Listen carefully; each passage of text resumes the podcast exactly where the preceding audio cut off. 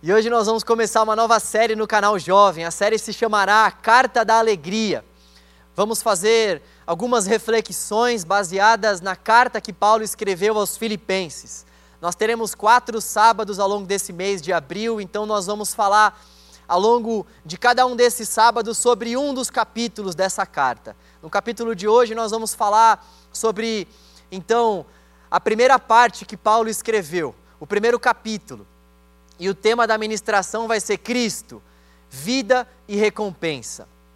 Antes de nós entrarmos propriamente, antes de nós nos aprofundarmos nesse capítulo 1, vale a pena a gente ter acesso ao propósito que fez com que Paulo escrevesse essa carta. Quando nós olhamos para os escritos, quando a gente faz uma, uma análise sobre aquilo que Paulo escreveu, nós podemos identificar pelo menos quatro principais propósitos que levaram Paulo a escrever essa carta aos Filipenses. Em primeiro lugar, Paulo escreveu essa carta para agradecer aos Filipenses por eles terem dado uma oferta financeira para Paulo quando ele estava preso.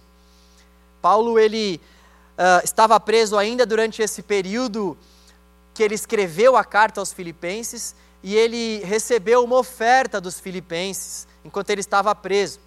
E ele então resolve escrever para agradecer aos Filipenses por eles terem dado a Paulo essa contribuição financeira. Também nós vemos que um outro propósito que levou Paulo a escrever essa carta foi para que ele pudesse encorajar os filipenses.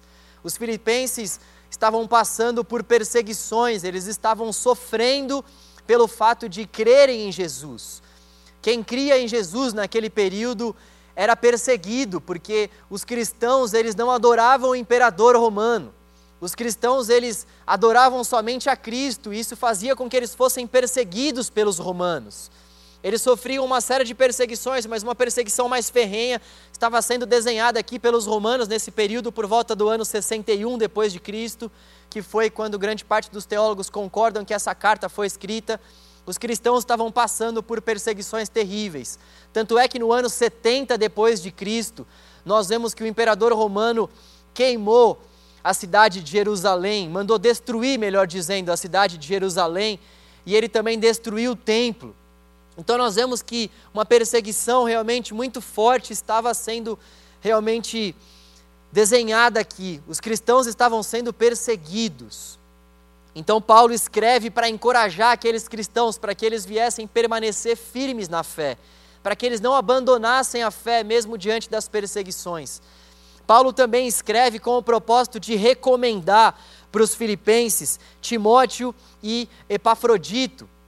Paulo escreve pensando em recomendar, pensando em enviar Timóteo e Epafrodito para que eles pudessem auxiliar aquela igreja que estava sendo estabelecida em Filipos, que já havia se estabelecido, na verdade. Paulo também vai escrever com o propósito de exortar os filipenses exortar os filipenses, porque muitos deles, diante da perseguição que eles estavam vivendo, eles estavam pensando em retroceder a práticas judaicas antigas, eles estavam novamente falando que para que eles pudessem alcançar o favor de Deus, eles tinham que se circuncidar, dentre outras práticas. Então, Paulo vai escrever, sobretudo no capítulo 3, para que eles pudessem ficar firmes na obediência em Cristo Paulo então vai exortá-los a esse respeito, para que eles tenham cuidado, cuidado para que eles não venham aderir aos falsos ensinos que estavam dizendo que eles tinham que fazer aquelas práticas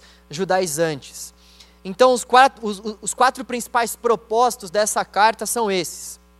E nós vemos que também um tema que aparece bastante nessa carta, embora não faça parte desse propósito pelo qual Paulo escreveu essa carta, quando a gente olha para a carta, a gente consegue enxergar que existe um tema muito latente, um tema que pulsa, um tema que aparece constantemente na carta. Paulo escreve muito, ele vai usar muito a palavra alegria e as suas derivações, as suas mais variadas formas. Então, ele vai usar por volta de 16 vezes nessa mesma carta a palavra alegria e as suas variadas formas. Paulo ele está alegre por ter recebido as ofertas, ele está alegre porque ele está conseguindo falar de Jesus mesmo na prisão, e ele encoraja os filipenses a estarem alegres também em vários momentos dessa carta. essa, essa carta, então, ela nos revela o segredo da felicidade. Nós podemos extrair o ensino da verdadeira felicidade nessa carta. Nós podemos também extrair o segredo de fato da alegria. O segredo da alegria. Paulo ele deixa isso muito claro para nós aqui nos seus escritos e como essa essa felicidade também pode ser alcançada. É por isso que essa série tem como título então a carta da alegria, por essas várias vezes que Paulo vai falar sobre alegria e os seus desdobramentos ao longo dessa carta. E você sabe, olha, antes de eu, de eu meditar e de eu preparar essa série, de eu preparar essa, essa pregação, eu confesso para vocês que eu fiquei, fiquei me perguntando: poxa, mas nós vamos falar sobre alegria mesmo diante de um cenário tão triste como o cenário que nós temos vivido. Isso pode parecer estranho para muitos eu fiquei pensando, isso vai parecer estranho para muitos, nós falarmos sobre alegria, sendo que nós estamos aí vendo que as mortes estão ocorrendo de forma cada vez mais recorrente, de forma cada vez mais frequente. Só que, no entanto, o que nós podemos aprender com o apóstolo Paulo, o que nós podemos aprender com as escrituras sagradas é que a, a nossa alegria ela não depende de circunstâncias. A nossa alegria, ela não depende daquilo que a gente vive nessa terra. O nosso contentamento, ele não está associado com as coisas que nós vivemos nesse mundo, e é por isso que, mesmo diante de um cenário desse, mesmo diante de um cenário pandêmico, nós não somente podemos falar, nós não somente podemos falar sobre alegria, como devemos falar sobre alegria, porque é somente o evangelho que tem essa mensagem de alegria mesmo diante de um tempo de crise. É somente o evangelho que vai falar sobre essa alegria que independe de circunstância. É somente o evangelho que vai trazer para nós esse contentamento que não está associado com aquilo que a gente vive nesse mundo. Por isso, por isso que mesmo passando por um momento de pandemia, por isso que mesmo passando por momentos extremamente difíceis, nós podemos encontrar contentamento, nós podemos encontrar alegria nesses escritos. Nós podemos encontrar alegria e força para vivermos a nossa vida, felicidade mesmo diante das tristezas que nós temos vivido, para vivermos os nossos dias porque é isso que a palavra de Deus nos proporciona, essa alegria e essa felicidade, independentemente daquilo que a gente viva ou passe nesse mundo. E então, a gente vê que esse é o significado de alegria. Esse é o significado de nós nos contentarmos, é nós passarmos por qualquer coisa nesse mundo ao lado de Jesus. É isso que nos deixa alegres. É isso que nos deixa felizes, plenamente satisfeitos, saber que nós podemos passar por tudo o que for preciso e saber que ao mesmo tempo Jesus vai estar ao nosso lado, o nosso Senhor vai estar ao nosso lado. Isso alegra o nosso coração. Isso traz paz para o nosso coração. Entrando então no capítulo 1, nós vemos que dos versículos 1 ao 11, o apóstolo Paulo ele vai ele vai dar graças pelos colaboradores que têm se levantado na pregação do Evangelho.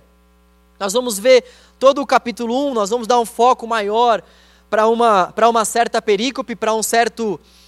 Uh, para alguns versículos específicos, mas eu queria fazer um breve apanhado aqui sobre todo o capítulo. Então, dos versículos 1 ao 11, nós vemos que Paulo está dando graças porque muitos cooperadores têm se levantado na igreja. Muitas pessoas têm pregado o evangelho. Ele então dá graças por esses cooperadores que têm se levantado. A segunda parte, o segundo bloco do capítulo 1, envolve os versículos 12 a 19. Nesses versículos, Paulo vai falar sobre, sobre tudo o que tem acontecido com ele e sobre como isso que tem acontecido com ele tem feito com que ele consiga pregar o Evangelho. Ele explica o que tem acontecido com ele e ele fala: Olha só, isso que tem acontecido comigo tem feito com que o Evangelho seja pregado. E ele então vai falar que alguns têm pregado o Evangelho com uma motivação errada, mas pelo menos esses caras, essas pessoas que têm pregado o Evangelho com uma motivação errada, elas têm pregado a mensagem real do Evangelho a mensagem não está sendo corrompida. o coração dessas pessoas que tem levado essas pessoas a pregarem o Evangelho não está não tá sendo legal, não é um coração bom, não é uma inclinação boa para pregação, mas o conteúdo que está saindo é um bom conteúdo. Então Paulo fica feliz também por isso. Ele fala: ainda que alguns estejam pregando Cristo com as, as motivações erradas, eles estão pregando Cristo.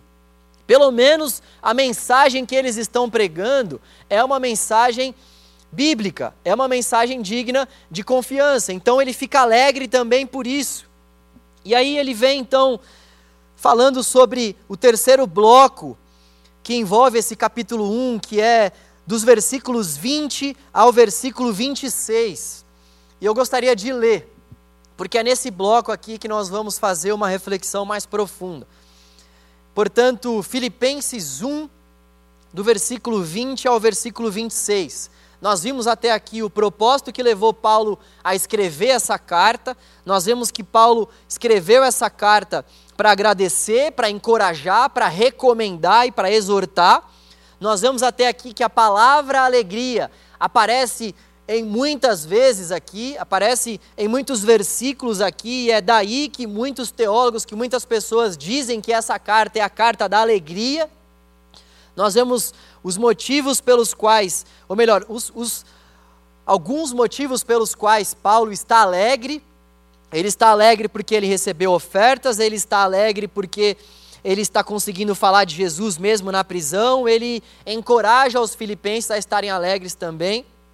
Nós vemos que essa alegria não é uma alegria que realmente deve fazer com que a gente não, não tenha uma vida plena em Jesus, pelo contrário, é uma alegria que nos dá uma vida plena em Cristo, mesmo diante das adversidades desse mundo. Então, estamos aqui capítulo 1, dos versículos 20 ao versículo 26. Capítulo 1, 20 ao 26. Eu vou ler na NVT, nova versão transformadora. Minha grande expectativa e esperança é que eu jamais seja envergonhado, mas que continue a trabalhar corajosamente, como sempre fiz, de modo que Cristo seja honrado por meu intermédio, quer eu viva, quer eu morra. Pois, para mim, o viver é Cristo e o morrer é lucro. Mas, se continuar vivo, posso trabalhar e produzir fruto para Cristo. Na verdade, não sei o que escolher. Estou dividido entre os dois desejos. Quero participar e estar com Cristo, o que me seria muitíssimo melhor. Quero partir, perdão, e estar com Cristo, o que me seria muitíssimo melhor. Contudo, por causa de vocês, é mais importante que eu continue a viver.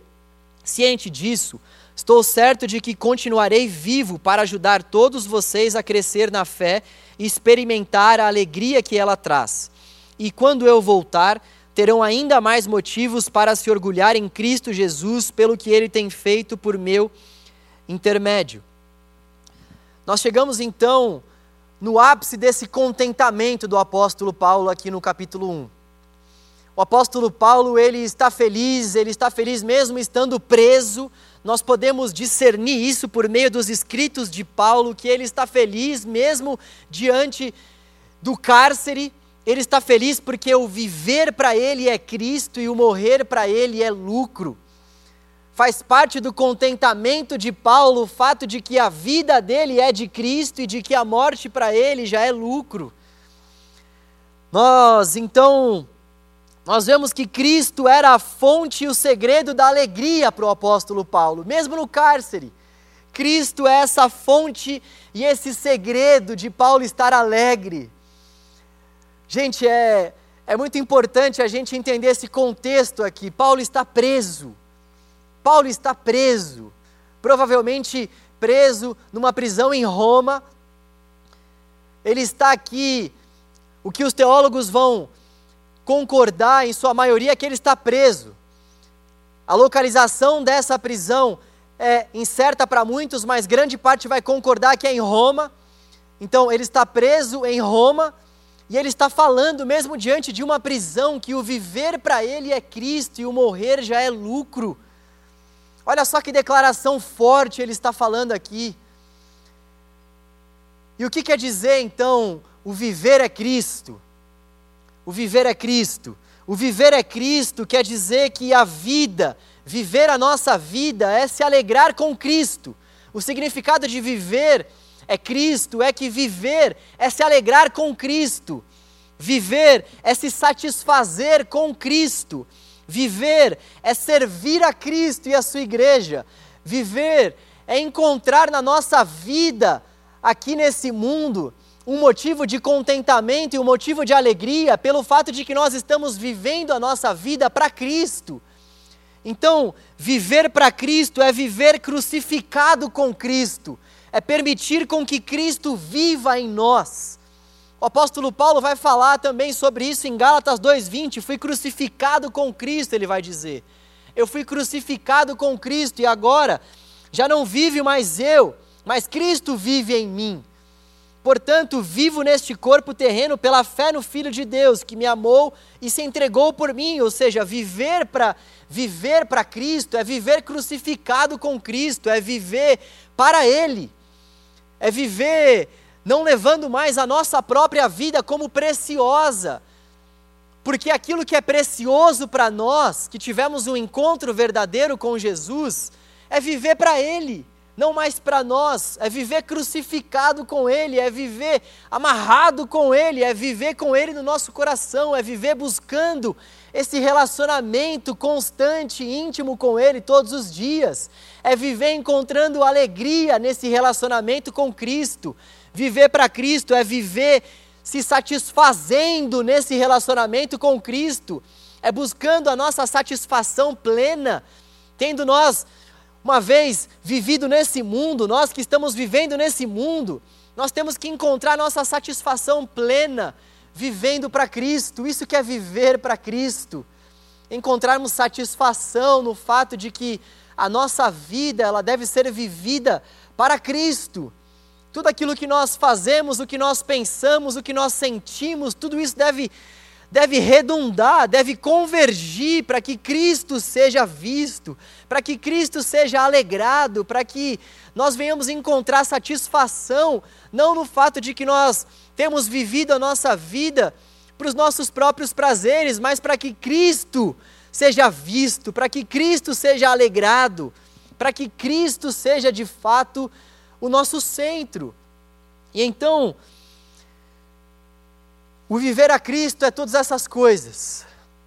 Quando Paulo diz que viver é Cristo, ele está dizendo tudo isso, que ele vive se alegrando, que ele vive se satisfazendo, que ele vive crucificado com esse Cristo que o salvou, que para ele o viver é esse Cristo, que para ele já não há mais vida longe de Cristo, para ele não faz mais sentido viver a sua vida sem Cristo sem que Cristo seja o centro, sem que Cristo seja esse que é adorado, sem que Cristo seja esse que é buscado.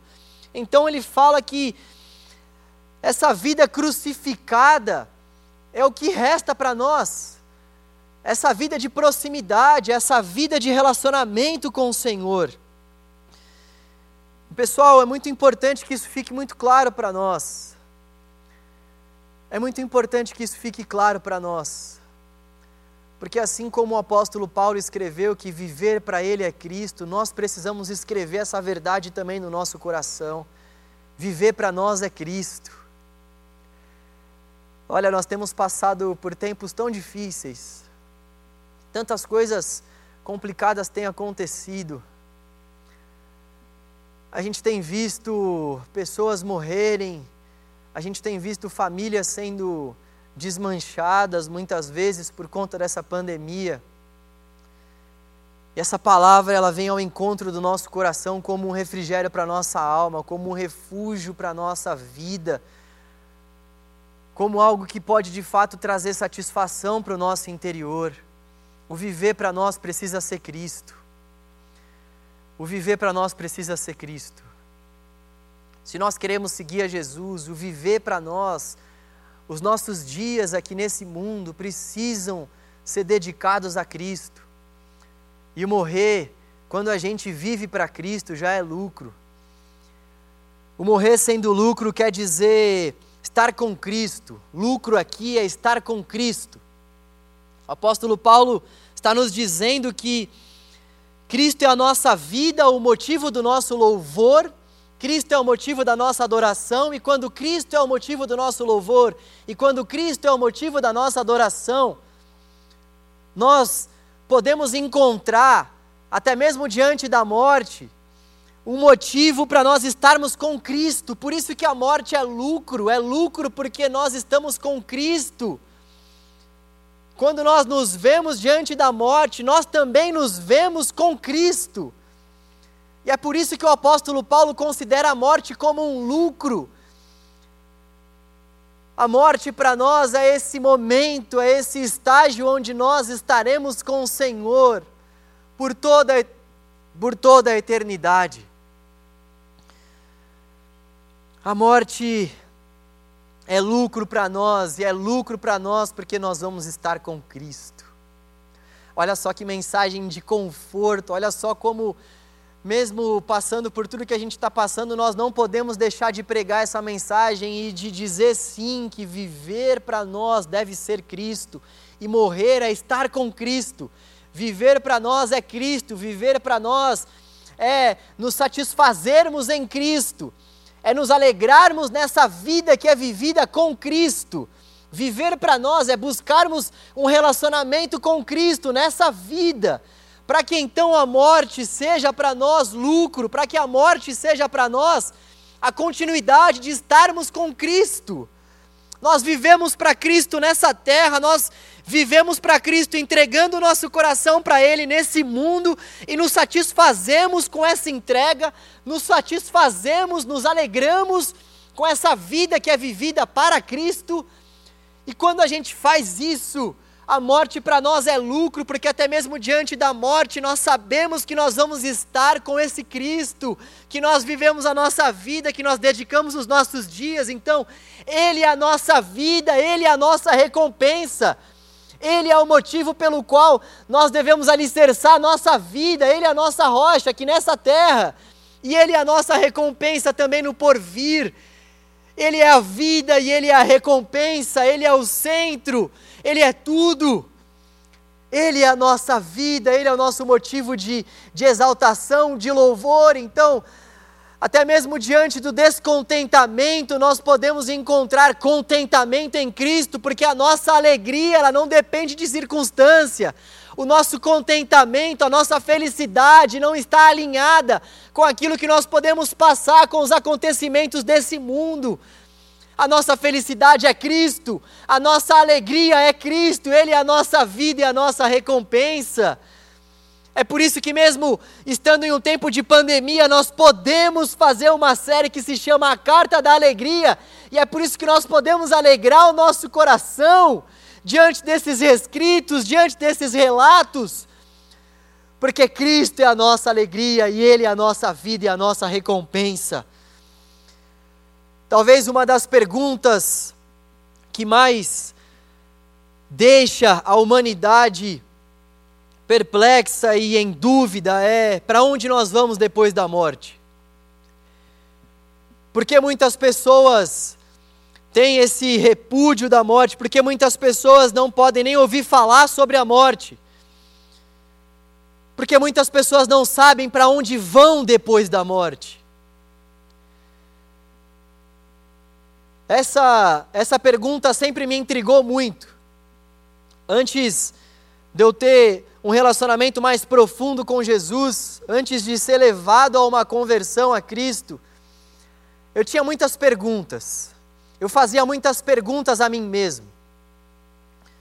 Eu ficava com muita dúvida sobre quem tinha me formado, quem tinha me gerado, o que eu estava fazendo aqui na terra, o que eu estou fazendo aqui na terra. Hoje em dia, essas dúvidas já foram sanadas, fiquem calmos. Pastor, com essas dúvidas não dá, né? Mas eu tinha muitas dúvidas.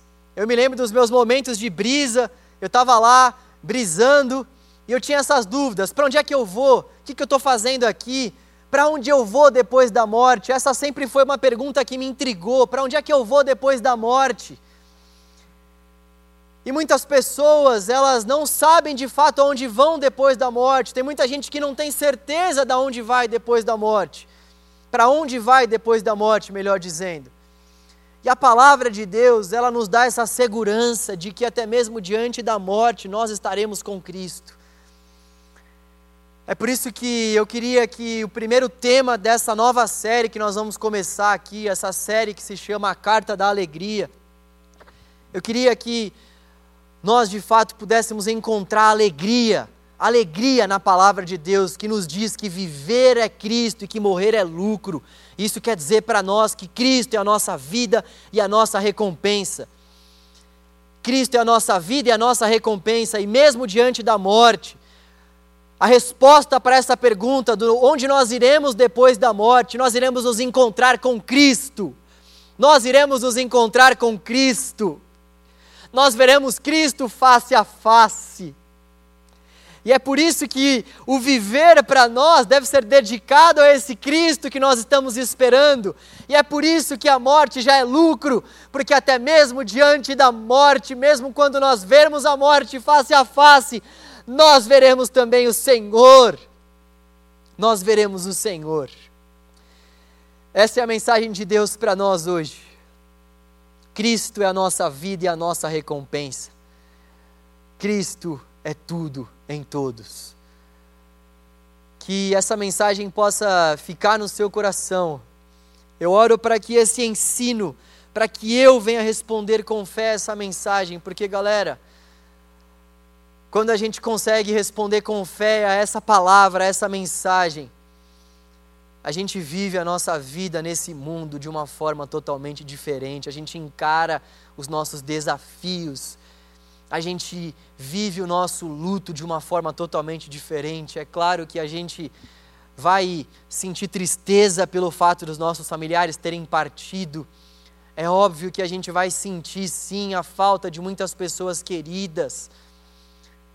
Mas a palavra de Deus, ela vai falar para nós que a fase do nosso lamento, a fase do nosso lamento, ela tem ela tem que ser de fato transformada nessa fase da, da alegria e nessa fase do contentamento. Nós podemos e devemos sim viver os nossos lutos, mas nós também devemos viver nos contentando e nos alegrando com Cristo, porque Ele é a nossa vida e Ele é a nossa recompensa. Então, não existe dor maior do que viver para a glória de Cristo, não existe sofrimento maior do que o fato de nós estarmos com Cristo e da alegria que isso nos dá e da alegria que isso nos traz. Por isso, se você está passando por algum momento difícil, se você está vivendo perdas, se você está vivendo lutos, Peça para que o Espírito Santo de Deus te console diante desse luto. Viva os seus lutos sabendo que o viver é Cristo e o morrer já é lucro. Busque ajuda aqui com a gente na comunidade de fé que Deus te colocou, porque é muito é muito de Deus, é muito consolador quando a gente busca essa ajuda, mas acima de tudo, cada um de nós, cada um de nós que passamos por dificuldades nessa vida, Vamos responder com fé essa palavra. O viver para nós deve ser Cristo e a morte já deve ser encarada como lucro. Aleluia. Deus seja louvado. Deus seja louvado. Eu gostaria de orar com você. Nós já vamos encerrar. Vamos orar para que de fato nós possamos responder com fé essa palavra e viver para Cristo e encarar a morte como um lucro, como como uma recompensa. Deus, obrigado por essa palavra, obrigado por estar conosco, ao nosso lado, durante todos os dias da nossa vida, Pai. O Senhor é bom, Deus. Nós te agradecemos porque nós não somos nada sem o Senhor e, Pai, o Senhor é quem torna a nossa alegria completa. O Senhor é quem nos dá plena satisfação de vida, Senhor. É no Senhor que nós encontramos o verdadeiro contentamento, Deus. Obrigado, Senhor. Obrigado, Deus. Ó oh, Pai, o que nós queremos te pedir é para que a gente venha responder com fé a tua palavra, Senhor. Há tantas pessoas que estão sofrendo, que estão padecendo, há tantos de nós que estão passando por perdas tão difíceis, Senhor, de serem suportadas. Ó oh, Deus, com que o teu Espírito possa consolar os nossos corações e com que o teu Espírito Santo, Pai, possa nos dar alegria, Senhor, de viver para Cristo possa nos dar alegria de viver para Cristo, com que o Teu Espírito nos dê, Senhor, a alegria também de estarmos com Cristo, Pai. Até mesmo diante da morte, com que o Teu Espírito Santo renove a alegria do nosso coração, com que o Teu Espírito Santo renove, Senhor, o contentamento da nossa vida, Pai. Ó oh Deus, para que de fato viver para nós seja Cristo e o morrer já seja encarado como um lucro, para que a gente venha viver a nossa vida crucificado com Cristo, Senhor, e não venha viver mais para nós, mas para Cristo. Ó oh Deus, esse que se entregou por amor a nós. Deus, Coloque esse contentamento no nosso coração. Coloque essa alegria no nosso coração, Senhor. Renove o nosso coração com a alegria indizível do Espírito. Renove o nosso coração, Pai, com as palavras de vida do Senhor, Pai. Ó oh, Pai, renove o coração do teu povo, Senhor. Renove as forças dos teus jovens, Pai. Ó oh, Pai, alegre o nosso coração outra vez Alegra o nosso coração, Pai, com a certeza de que a tua palavra é verdadeira e que a tua palavra se cumprirá em nossas vidas. Ó oh, Deus, traga-nos a alegria, Senhor, de crermos na tua palavra com que nós venhamos olhar para a tua palavra e venhamos encontrar alegria, Senhor, alegria nesses escritos, Pai, porque é a tua palavra, é vida para nós, é alegria para o nosso coração. Com que diante dos momentos difíceis da nossa vida, nós possamos nos voltar para a tua palavra e venhamos encontrar na tua palavra vida, recompensa, alegria, prazer, contentamento, porque a tua palavra e somente a tua palavra, Senhor, tem resposta, Pai, para o antes, para o durante e para o porvir. Em nome de Jesus, Pai. Em nome de Jesus, nós oramos e pedimos, Senhor, para que tudo isso aconteça, Senhor, para a glória de Cristo. Amém amém. Eu queria te encorajar para que você lesse com a gente, para que você pudesse acompanhar a leitura do livro de Filipenses ao longo dessas séries.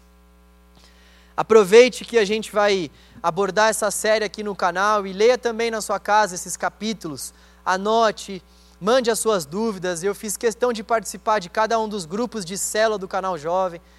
Tem o Instagram também, arroba João, arroba, quer dizer, arroba João. Vocês verem como eu manjo desse negócio, né? Me mandem, me, me mandem mensagem lá no direct, vai ser um prazer poder ajudá-los. Aquilo que eu não souber, vou falar que eu não sei. Mas tenho certeza de que a nossa troca vai ser bem legal. Então, gente, vamos de fato nos aprofundar na palavra do Senhor. É isso que nós precisamos. Todos nós, eu preciso muito disso.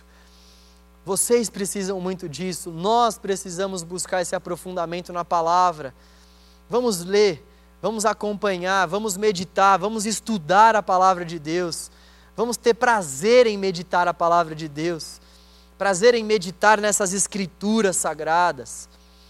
Vamos aproveitar essa série para isso. A gente quis abordar um livro específico justamente para que isso fosse um incentivo para nós, para a gente ler o livro, para a gente ter acesso ao contexto, para a gente ter acesso ao propósito, porque tudo isso faz com que a gente entenda muito mais o que está sendo dito, o que está sendo escrito.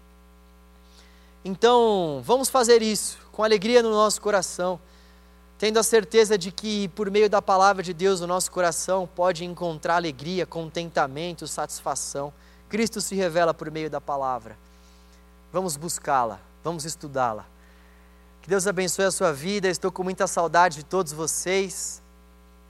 Vamos vivendo nesse tempo de pandemia, confiando no nosso Deus, ajudando uns aos outros. Se você sabe de alguém que está sofrendo, que está passando por alguma situação de dor, que está passando por alguma situação de enfermidade, acolha essa pessoa.